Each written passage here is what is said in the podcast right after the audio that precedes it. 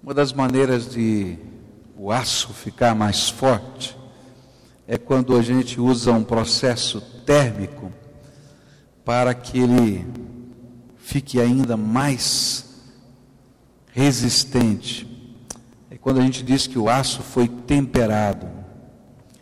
Ele é aquecido a mais de 800 graus e ele depois é resfriado e várias técnicas diferentes podem ser usadas para resfriar esse aço.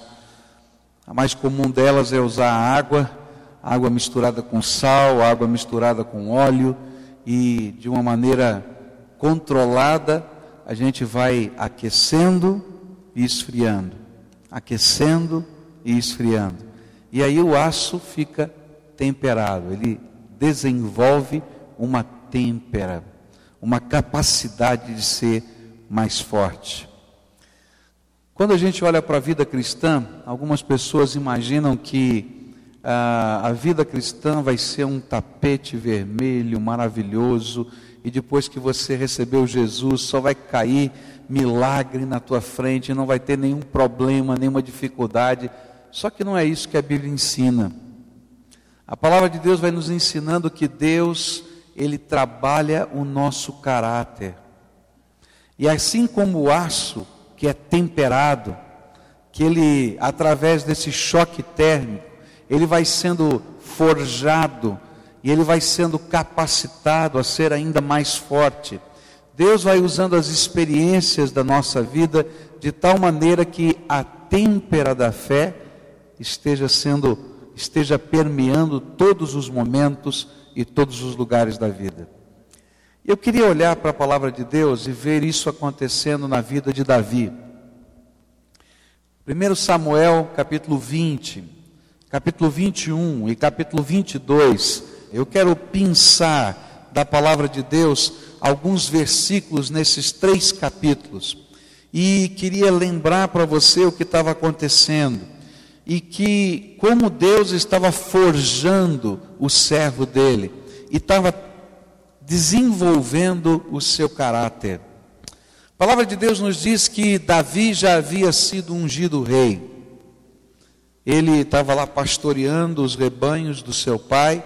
Chega um dia o profeta, o profeta diz: Olha, um dos seus filhos Deus escolheu para ser o rei de Israel. E ele começa então, o papai começa a mostrar os seus filhos, segundo a sua ótica, quem era mais capaz, quem era mais forte, quem poderia ser o rei. E o caçula, o menorzinho de todos, que estava cuidando dos rebanhos, ele não apresentou. Mas o profeta disse: Não tem mais nenhum. E aí então ele traz Davi. E o profeta unge-o como rei. Mas ainda ia demorar muito tempo para que Davi se tornasse rei. A unção já estava nele. A escolha já existia, a graça já tinha sido derramada, todavia, ele precisava ser forjado no seu caráter. É interessante que a Bíblia vai nos falando de algumas vitórias de Davi. Ele vai num ímpeto de coragem, cheio do Espírito Santo, enfrenta o gigante filisteu Golias e vence. E quando ele entra na cidade, as pessoas estão aplaudindo, celebrando, e parece que essa é a história do Filho de Deus, que não tem nenhum problema. Mas quando chega no capítulo 20, 21, 22, nós vamos ver uma série de batalhas e lutas que o servo de Deus vai enfrentar. E em cada uma delas, o Senhor está desenvolvendo o caráter. Eu quero começar no capítulo 20 e aprender como Deus trabalha valores na nossa vida. A têmpera dos valores começa a ser trabalhada no coração de Davi. Capítulo 20, verso 17, diz assim a palavra do Senhor: E Jonatas fez Davi reafirmar seu juramento de amizade, pois era seu amigo leal. Capítulo 20 vai nos falar do momento em que Saul decreta, determina no seu coração que quer e deve matar Davi. Ele percebe que Davi está crescendo em popularidade e que o reino, de alguma maneira, corre perigo se Davi permanecer vivo. E então ele determina matá-lo. Havia um feriado naquele tempo e uma festa que seria celebrada. E Davi foi convidado para se assentar à mesa do rei naquela festa. Mas ele combinou com Jonatas, o filho do rei, de que ele não iria àquela festa, porque ele sabia que o rei havia intentado, já havia planejado matá-lo. E nesse contexto há um acordo entre o filho do rei e Davi. E nesse acordo ele diz: Olha, eu vou sondar meu pai, e se tudo estiver bem, você aparece no meio da festa. A festa levava alguns dias, ele não compareceu ao primeiro dia. E então, se estiver mal, eu vou lhe avisar e você foge, vai embora, porque o meu pai é incontrolável. Quando ele dá aquele arrobo de ira, ninguém controla. E chega nessa hora, no capítulo 20, nós vamos encontrar Jonatas e Davi se despedindo. E da partir daquele momento, Davi não pode voltar mais à corte, Davi não pode mais voltar ao palácio, ele não pode voltar à sua casa, ele não tem mais amigos, ele sai com a roupa do corpo, ele fugiu, ele não tem dinheiro, ele não tem armas, ele não tem comida, ele não tem absolutamente nada. E diz: Mas onde é que é? Como é, como é que pode? Esse não é o ungido do Senhor? Esse não é aquele a quem Deus escolheu, derramou sua graça? Como é que ele pode estar numa situação dessas? É porque às vezes Deus nos coloca em algumas situações para a gente aprender valores. Davi precisava aprender alguns valores. E no capítulo 20, nós vamos aprender que Deus queria colocar no coração de Davi o sentimento, a percepção de um valor: pessoas. Pessoas. Pessoas são mais importantes do que realizações. Às vezes a gente imagina que o propósito de Deus é que nós façamos muitas coisas. Que a gente tem um currículo muito especial de realizações. Ainda mais se você pensar num rei. Qual deveria ser a marca de um rei? A realização, a capacidade de construir, a capacidade de governar, a capacidade de formar um exército, a capacidade de edificar coisas. Mas Deus estava olhando para o coração de Davi e estava dizendo: Davi, eu quero te ensinar uma coisa. Você, para ser rei, vai ter que fazer várias coisas. Mas antes de fazer várias coisas, você precisa ser alguém que entende o valor das pessoas. E é interessante que o capítulo 20 vai nos mostrar uma amizade. Uma amizade que é forjada, que é construída. Uma necessidade de parceria. Uma necessidade de reconhecer nos outros um valor de estar prestando contas a estas pessoas que têm valor e a construir uma realização que não é solitária, independente do cuidar do coração de alguém. Eu quero dizer para você, querido, que muitas vezes a gente sai pelos caminhos da vida imaginando que a gente tem que realizar um monte. E de fato tem. Mas a gente tem que olhar para quem está do nosso lado e descobrir o valor das pessoas que estão ao nosso redor. O valor da família, o valor da amizade, o valor da, do afeto, do carinho, o valor de você ter pessoas referenciais a quem você pode voltar, conversar e prestar contas. O valor de ser alguém referencial para outra pessoa. Porque não dá para a gente ser líder, não dá para a gente realizar qualquer coisa, se a gente estiver apenas olhando o alvo, o objetivo e não as pessoas que estão à nossa volta. Na verdade, se você for treinado por uma empresa, muito provavelmente o que você vai aprender é o inverso disso que o que vale é o grande objetivo e não importa o que você tenha que fazer para alcançar o seu objetivo. E aí a gente atropela, a gente atropela as pessoas, a gente atropela o caráter, a gente atropela a palavra, a gente atropela tudo. E aí a gente se perde no meio do caminho. O que Deus quer nos ensinar é que as pessoas valem mais do que as coisas. E meus queridos, é tão fácil a gente perder esse valor. É tão fácil a gente perder esse valor. E às vezes a gente perde esse valor por zelo de Deus. Eu me lembro de uma ocasião em que todos os instrumentos da igreja ficavam trancados à chave. E às vezes eu olhava para aquilo e a gente dizia, mas por que todos os instrumentos estão trancados à chave? Porque nós zelamos das coisas que são de Deus. E se nós deixarmos abertos, eles vão estragar.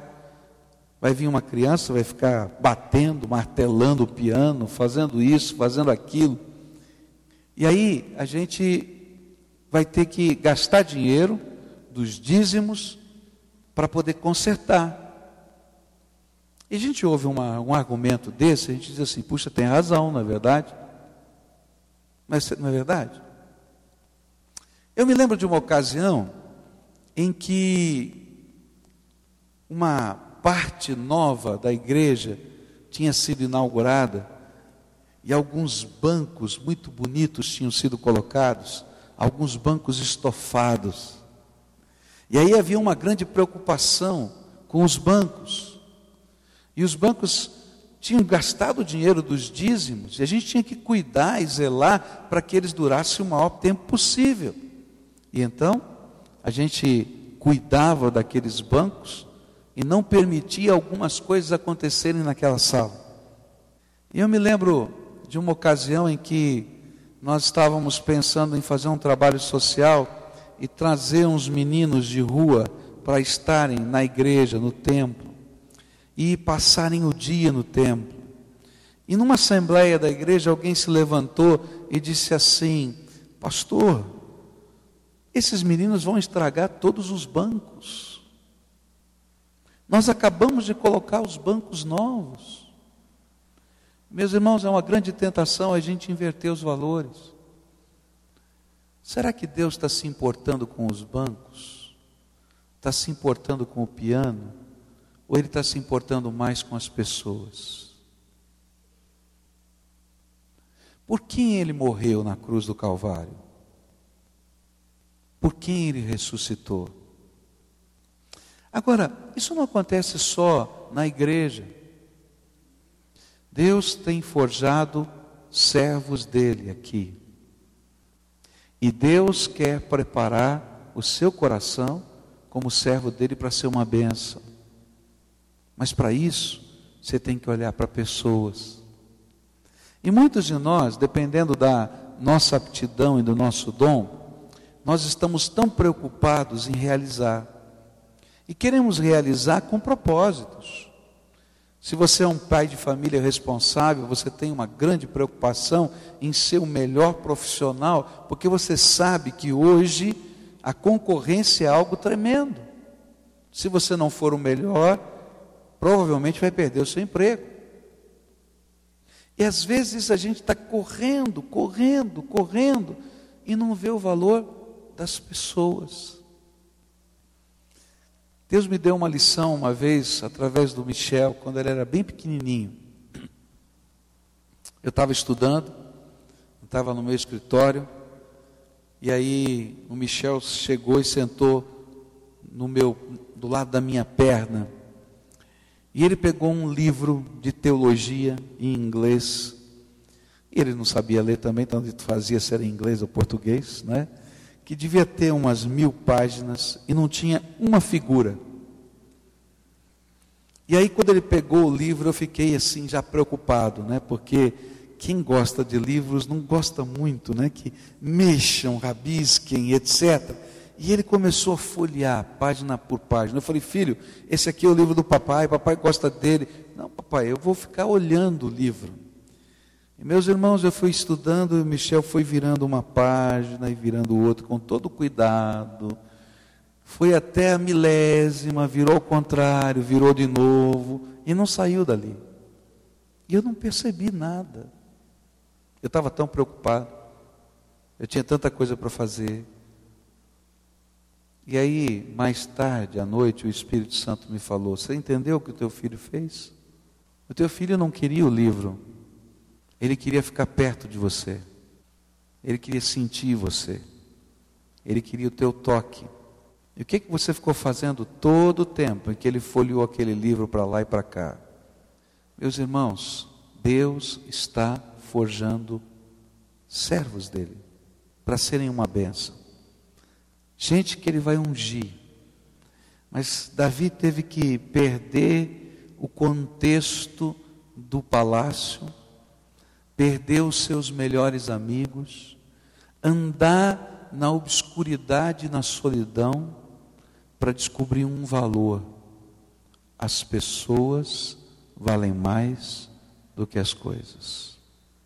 E ele vai se tornar um rei diferente, porque ele aprendeu essa lição. E um dia, quando os seus soldados sabem, escutam ele dizer que vontade de beber um pouquinho da água lá de Jerusalém, que saudade da minha cidade, que saudade. E aí vão os seus soldados no meio da noite e pegam um pouquinho de água do poço da cidade de Jerusalém. E quando eles chegam e dizem: Olha, rei, nós fizemos a sua vontade, está aqui a água do poço da cidade de Jerusalém. Davi tinha aprendido a lição: pessoas valem mais do que coisas. E ele disse: Eu não posso beber dessa água, porque essa água representa o sangue de vocês. Vocês poderiam ter morrido só por causa dessa água. E ele então derrama na frente dos seus soldados a água na terra e diz: Eu ofereço como louvor e gratidão a Deus pela vida de vocês. Meus queridos, um rei que não aprende o valor das pessoas não pode governar. Um pai que não aprende o valor da família não pode servir a Deus ali dentro da sua casa. Um, um, homem ou uma mulher que não entenda que Deus ama muito mais você do que o que você possa realizar não entendeu nada do reino de Deus. Por isso, às vezes, Deus nos coloca no cadinho, aquele negócio que funde o metal. Deus nos coloca numa forja, ou Deus permite que algumas experiências, algumas muito intensas, outras mais suaves, estejam construindo em nós um caráter. E uma coisa Ele vai querer: que você olhe ao seu redor e descubra o valor das pessoas, o valor da família, o valor dos filhos, o valor do ser humano que está ao seu lado, mais do que qualquer outra coisa. E ainda que todo mundo diga que não tem lugar na terra para isso, você vai ser alguém que vai escrever história, porque você é capaz de perceber o outro e ver a beleza do Senhor Jesus naquele outro. Segunda coisa que Deus vai ensinar nessa forja de valores no coração de Davi, no capítulo 20, ela vai aparecer nos versículos 8, 14, 15 e 16. A Bíblia diz assim, verso 8: Mas seja leal a seu servo, porque fizemos um acordo perante o Senhor. Se sou culpado, mate-me você mesmo para que entregar-me ao seu Pai? Verso 14: Se eu continuar vivo, seja leal comigo, com a lealdade do Senhor, mas se eu morrer, jamais deixe de ser leal com a minha família, mesmo quando o Senhor eliminar da face da terra todos os inimigos de Davi. E assim Jonatas fez uma aliança com a família de Davi, dizendo: Que o Senhor chame os inimigos de Davi para prestarem contas. Versículo 42. E ele disse a Davi: Vá em paz, pois temos jurado um ao outro em nome do Senhor, quando dissemos: O Senhor para sempre é testemunha entre nós e entre os nossos descendentes. Segunda coisa que Deus queria trabalhar no coração do seu servo homem de Deus, ungido do Senhor, mas que ele precisou passar por grandes batalhas para entender o valor, não só das pessoas, mas o valor da palavra. O valor da palavra, do compromisso. O valor de você assumir uma posição. Davi e Jonatas firmam um acordo. Eles sabem que não vão se encontrar mais. E há um pacto de lealdade. E nesse pacto de lealdade, Davi assume o compromisso de cuidar da família de Jonatas. Os anos vão se passar, e quando muda toda a economia e toda a política de Israel, e Davi se torna rei, existe um descendente, um filho de Jonatas, chamado Mefibosete. Esse é um menino que, na fuga, para que para que a família real não fosse morta, a sua ama o derruba no chão e ele quebra uma perna quando garoto, e a partir de então ele tem um defeito na sua perna e tem dificuldades de mobilidade.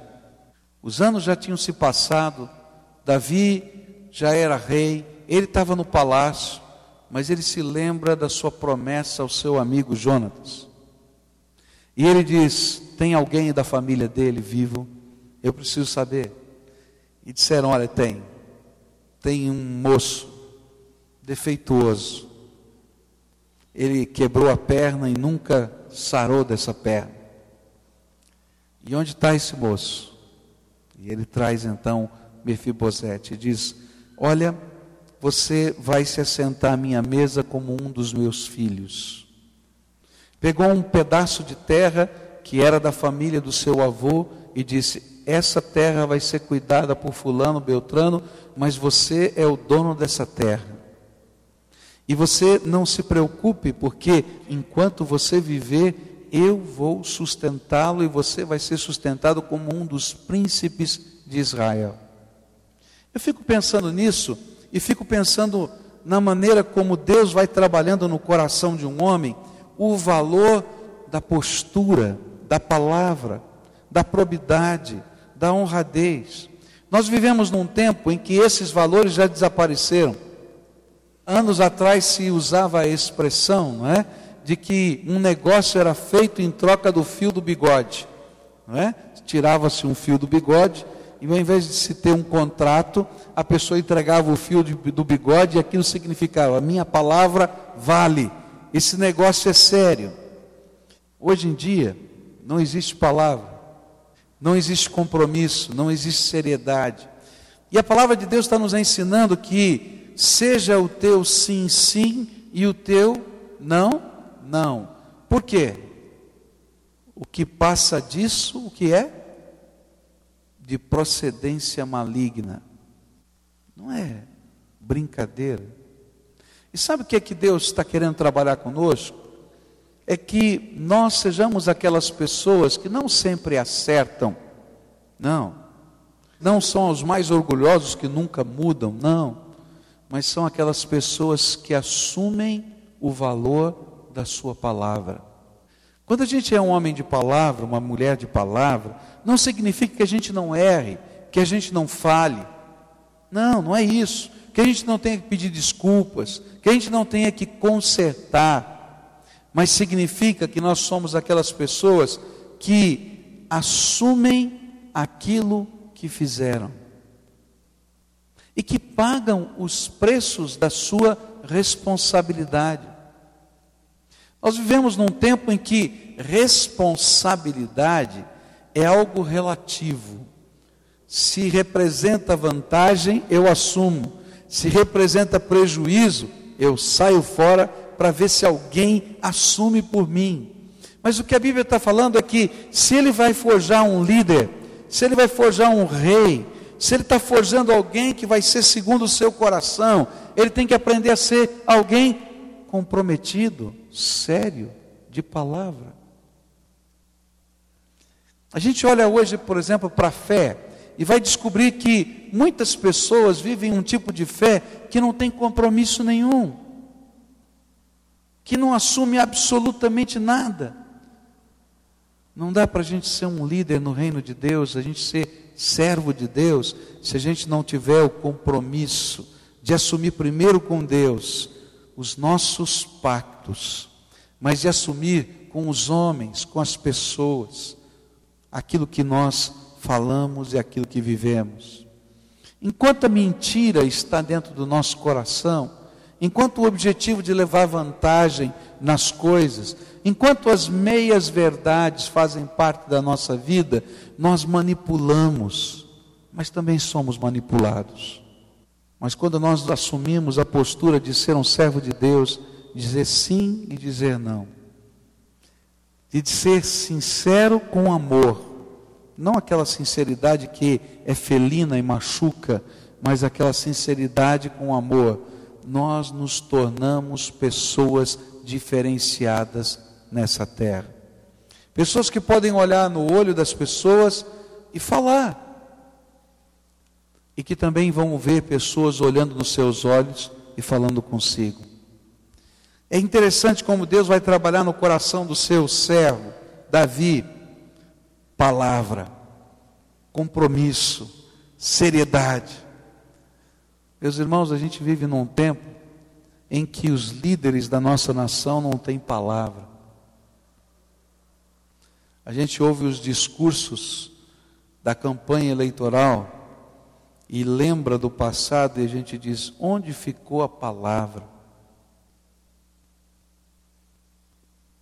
Mas não está lá só, não. Meus irmãos, esse é um problema que faz parte da nossa cultura. Se tiver um jeitinho, se tiver uma maneira, a gente vai quebrando o galho daqui, vai quebrando o galho dali, e Deus está dizendo: não é assim.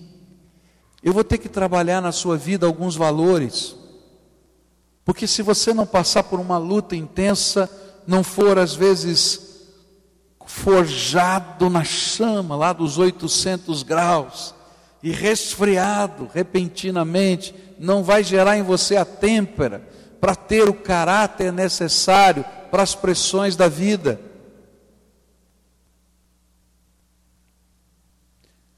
Nós precisamos orar a oração que Jesus ensinou a gente orar. Lembra a oração do Pai Nosso? Tem um pedacinho dela que mexe comigo. Jesus nos ensinou a orar não nos deixes cair em tentação, mas livra-nos do mal. Meus queridos, tantas vezes nós, servos de Deus, estamos caindo em várias tentações, das quais nós assumimos um pacto com o Senhor, nós assumimos um pacto com a nossa esposa, com o nosso marido, com os nossos filhos, e a gente vai achando tantas desculpas e tantas desculpas para não viver o valor da palavra. Mas Deus então nos coloca às vezes à prova e nos coloca no meio de tantas circunstâncias que somos pressionados, de tal maneira que a gente possa desenvolver dentro de nós um tipo de caráter que seja inabalável e a gente mantenha a firmeza da nossa palavra, do nosso compromisso. É interessante que vão surgir várias situações na vida de Davi, situações complicadíssimas, em que o coro ao seu redor vai dizer: Davi faz isso, Davi faz aquilo, Davi faz aquilo outro, e ele tem valores dentro dele e diz: Não posso fazer, eu tenho um pacto, eu tenho um compromisso, eu tenho uma palavra. E o pior é que, o melhor, é que as pessoas ao seu redor, no primeiro momento, criticaram Davi. Mas depois, ao longo do tempo, eles vão dizendo: vale a pena confiar num homem que tem palavra, que é sério. E nós precisamos de pessoas que Deus levante, que sejam assim nessa terra. Mas algumas, eu e você talvez, teremos de ser provados na têmpera das provações, na fornalha das aflições, para que a gente possa sair dali pessoas comprometidas com Deus, com a Sua palavra e com os homens.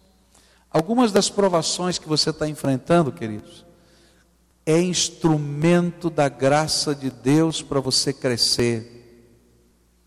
Talvez há 20 ou 30 anos você seja alguém que não tem palavra, alguém que mente, alguém que vive uma vida dupla, alguém que engana a sua família, que ninguém consegue mais confiar, porque todas as máscaras ao longo do tempo vão caindo. Meu querido, se Bill Clinton, que era o homem mais poderoso do mundo na sua época, não conseguiu esconder o seu pecado, você acha que vai conseguir? Se ele não conseguiu esconder o seu pecado, com todo o poder da CIA a seu favor para protegê-lo, você acha que você vai conseguir? Deus vai publicar o nosso pecado, para que a gente possa aprender, às vezes numa luta tão intensa, a viver a santidade dEle, o compromisso com Ele, o andar com Deus. Por isso, Davi teve que aprender nessa batalha toda, nessa intensidade, nessas tantas pressões, a ser o homem que Deus podia usar, um homem de palavra. A terceira e última coisa que queria deixar com vocês: pessoas e palavra. Eu não consigo viver isso sem graça e sem poder de Deus. E aí então, Deus tira não o sucesso, mas as coroas da vitória. E Davi sai do palácio. Deus tira das mãos de Davi o recurso financeiro. E você vai ver daqui a pouco, a gente vai continuar estudando esse texto. Ele não tem nem o que comer. Deus tira das mãos desse servo dele todo o poder bélico. Ele não tem exército, nem uma espada e nem uma lança no capítulo 20, ele sai com a roupa do corpo. E ele vai se esconder nos buracos da terra. Nos desertos da Judéia existem buracos, cavernas. No meio daquelas montanhas, é uma região montanhosa e seca. E ele começou a se esconder naqueles buracos. Ele não tinha mais nada. E a gente fica pensando, Deus, por que, que o Senhor permite que o teu servo, um ungido do Senhor, vá para um lugar desse, para um buraco desse, para uma caverna dessa? Senhor, ele está aí sem comida, sem dinheiro, sem amigos, sem nada. Mas lembra do aço? Que é aquecido e resfriado. Aquecido e resfriado de tal maneira que ele se torna ainda mais forte, mais resistente. Deus estava forjando o caráter de Davi a aprender uma das grandes lições da vida, a maior de todas, depender exclusivamente do Senhor. Às vezes nós somos tentados a imaginar que a solução dos problemas vem quando a gente articula bem e aí, se Deus tem lhe dado a capacidade de ser um bom articulador, você confia na sua lábia, na sua capacidade de articular. E você vai para lá, e você vai para cá, e você convence um e convence outro. Mas há momentos em que Deus fecha todas as portas e toda a articulação não funciona. Se você é uma pessoa que tem recursos, você vai imaginar que os recursos vão poder ser usados para construir o que você imagina. Mas vai chegar um momento em que Deus vai fechar todas as portas e nem todo recurso do mundo pode mover um coração. Talvez chegue um momento em que todos os amigos vão embora. Eu me lembro de um senhor que eu conheci, ele estava bastante doente, bastante enfermo, um homem ligado à política da nossa cidade do nosso estado, um empresário bem-sucedido. E na vida desse homem, todas as portas começaram a ser fechadas. Sua saúde, seu dinheiro, sua empresa, Deus foi fechando. Eu me lembro que quando eu conheci, ele andava armado. Era até estranho você ver debaixo do paletó uma automática colocada mais ou menos aqui na linha da cintura. Tão estranho aquilo. Porque ele tinha tantos inimigos que ele tinha medo de ser assassinado. Por isso ele andava armado. É interessante que aquele homem confiou em tantas coisas e chegou um dia que todas as portas se fecharam. E a transformação da vida daquele homem só aconteceu quando ele pôde dobrar o seu joelho na presença de Deus e reconhecer que ninguém pode fazer nada sem a graça de Deus e que Deus precisava consertar a vida dele, porque a vida dele estava arrebentada, os seus valores estavam arrebentados, a sua família estava arrebentada, a sua casa, a sua estrutura física, emocional estavam arrebentados. Meus queridos, às vezes Deus nos coloca em situações muito complicadas para a gente aprender o valor das pessoas, aprender o valor do compromisso, mas aprender o valor de andar debaixo da potente mão de Deus. Você pode ter tudo e continua sem nada se Jesus não estiver aí no teu coração. Você pode saber tudo e continuar sendo um grande ignorante se o Senhor Jesus não guiar a tua vida. Se você não aprender a depender dele, o teu sustento não vale nada. Muda um plano qualquer, acontece um acidente qualquer, de percurso e vai embora tudo. E Deus usa esses momentos para que a gente aprenda a maior de todas as lições. Sem Jesus, sem os valores do reino e sem a graça de Deus, nada, nada, nada, nada funciona. Se você está vivendo o tempo do aquecimento a mais de 800 graus. Ou quem sabe já foi mergulhado na água com sal. Além de gelada, arde, não é? A gente está lá. E a gente pode escutar até aquele barulhinho, né? Quando o ferro ele está fervendo lá, é, incandescente, e a gente mergulha na água. Você lembra do barulhinho? Aqui, está até fazendo esse barulhinho na tua vida. Olha para cima. Olha ao redor e olha para dentro.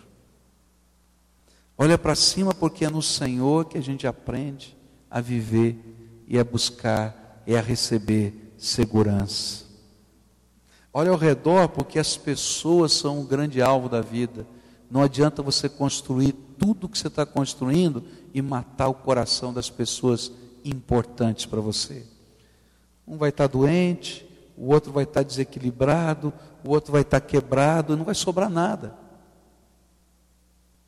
Olha para dentro, porque aquilo que você está carregando dentro de você é que está fazendo tanto mal assim, e você precisa de um compromisso diferente um compromisso de hombridade, de palavra, de seriedade com Deus e com as pessoas. E Deus vai fazer diferença.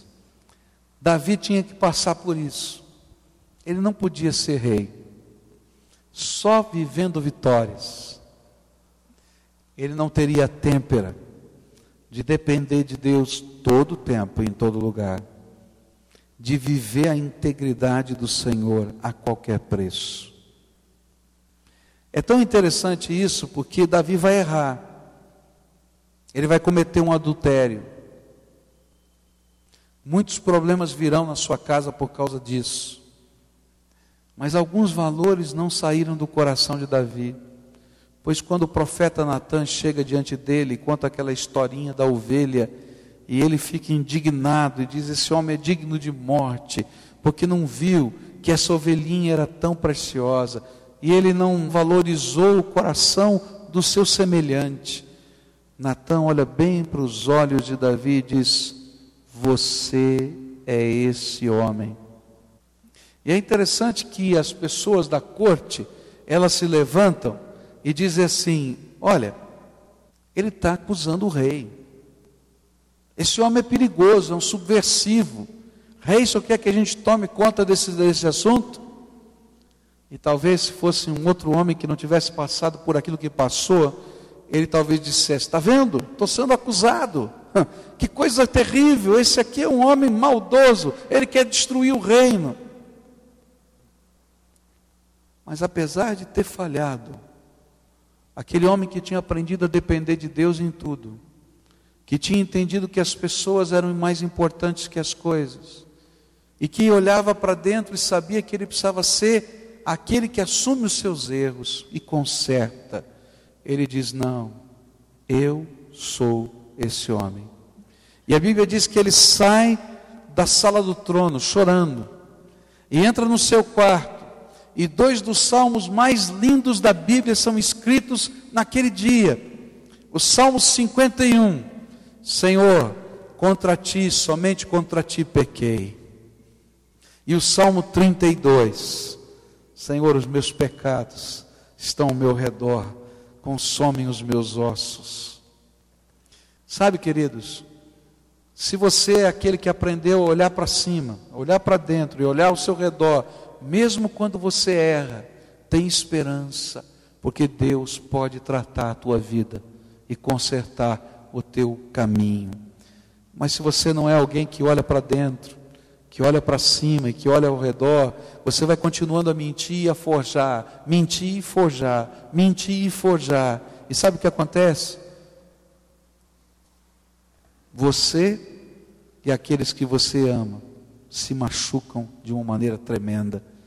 E não há conserto, porque as pessoas vão olhar para você e dizer: além de tudo, é mentiroso. Não assume o que faz e não permite que haja conserto nessa vida.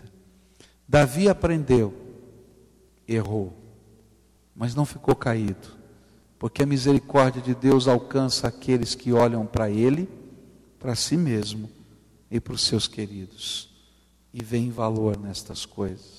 Vamos orar a Deus. Às vezes a gente olha para cima, e é tão fácil a gente olhar para cima, especialmente quando as batalhas vêm.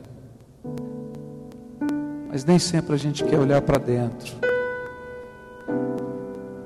O que é que o Espírito de Deus está falando para você que vai dentro do teu coração, do teu compromisso, da tua alma?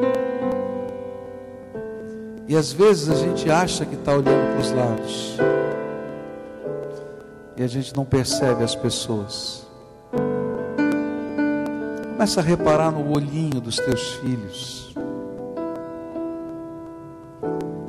Começa a reparar naquilo que eles não falam. Você lembra do livro? O que, que eles estão dizendo para você sem palavras?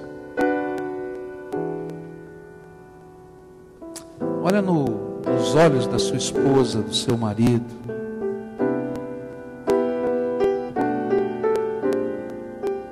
Às vezes há palavras que não são ditas. Às vezes há alguma coisa que precisa ser consertada há tanto tempo. A gente chegar e confessar erros, pedir perdão. Se tem uma coisa que mexe comigo é saber que Há pessoas que nunca, nunca pedem perdão. Tem alguma coisa errada. Porque eu tenho certeza que você sabe que você não é perfeito. Então, se você é um daqueles que nunca pediu perdão, tem alguma coisa errada. Talvez você não seja alguém que assuma os seus pecados os seus erros. Olha para cima, olha para dentro, olha para o lado. Deus quer fazer alguma coisa nova na tua vida, mas precisa mexer primeiro com você. Eu tenho uma coisa triste para dizer para você. Esse pode ser um aprendizado muito suave, muito gostoso, se você é maleável mas pode ser um aprendizado tremendamente duro e machucante, se você não permite Deus trabalhar a tua vida. E se for preciso quebrar de novo, Ele vai quebrar. E talvez na sua história de vida você já tenha sido quebrado algumas vezes. Será que precisa quebrar de novo? Pai querido, muito obrigado por esse tempo em que o Senhor faz com que pensemos e lembremos de valores tão importantes para a nossa vida. Que quando o Senhor nos faz lembrar do passado, de homens de Deus, ungidos do Senhor, que erraram, que falharam, mas que aprenderam com o Senhor. E nos faz pensar em hoje nas nossas vidas. Senhor, faz-nos pessoas que aprendam, que entendam e que vivam o depender do Senhor todos os dias. Faz-nos pessoas, Senhor, sensíveis para olhar nos olhos das pessoas que nós amamos e poder entender as mensagens que não são faladas. Faz-nos pessoas, Senhor, sérias e comprometidas com o Senhor para assumir os nossos erros e para buscar o conserto verdadeiro, sincero. Oh Jesus, entra na nossa história e faz diferença. Toma as famílias que aqui estão. Algumas estão sofrendo. Alguns senhores estão sob uma temperatura altíssima. Outros senhores estão sendo resfriados tão abruptamente. E no meio dessa batalha toda estão dizendo: Senhor, o que está acontecendo? Abre os nossos olhos, Senhor. Destrói em nós toda a fortaleza de Satanás. De tal maneira que sejamos, Senhor, um povo diferente. Um povo, Senhor, transformado para a tua glória. Escuta, Deus, a nossa oração. É aquilo que clamamos e oramos em nome de Jesus. Amém.